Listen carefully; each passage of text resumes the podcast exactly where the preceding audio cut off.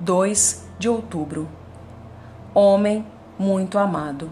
Daniel 10, 11. Filho de Deus, você hesita em apropriar-se deste título? Ah, sua incredulidade fez você esquecer que é grandemente amado? Não seria você grandemente amado se foi comprado com o precioso sangue de Cristo, como de um cordeiro sem culpa e sem mácula? Quando Deus puniu seu único filho por você, o que foi isso senão ele provando que você é grandemente amado? Você vivia em pecado e em rebeldia. Há como não ser grandemente amado por Deus que o conduziu tão pacientemente? Você foi chamado pela graça e guiado ao Salvador tornou-se filho de Deus e herdeiro do céu. Tudo isso prova ou não um amor extremamente grande e abundante? Desde então, se o seu caminho tem sido acidentado com infortúnios ou regular com misericórdias, tem sido cheio de provas de que você é uma pessoa muito amada. Se o Senhor o disciplinou, não o fez com ira.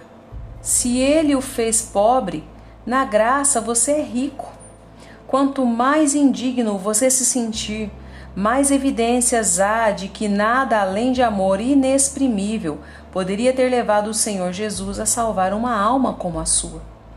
Quanto mais demérito você sentir, mais clara é a demonstração do amor abundante de Deus por tê-lo escolhido, chamado e feito de você um herdeiro da bem-aventurança. Agora, se há tal amor entre nós e Deus, vivamos em sua influência e doçura e usemos o privilégio de nossa posição. Não abordemos nosso Senhor como se fôssemos estranhos ou como se ele não estivesse disposto a nos ouvir, pois somos grandemente amados por nosso Pai de amor. Aquele que não poupou o seu próprio filho, antes por todos nós o entregou porventura não nos dará graciosamente com ele todas as coisas? Vá com ousadia, cristão, pois apesar dos sussurros de Satanás e das dúvidas do seu coração, você é grandemente amado. Nesta noite, medite na grandiosidade e fidelidade desmedidas do amor divino e vá para a cama em paz. Devocionais Charles Spurgeon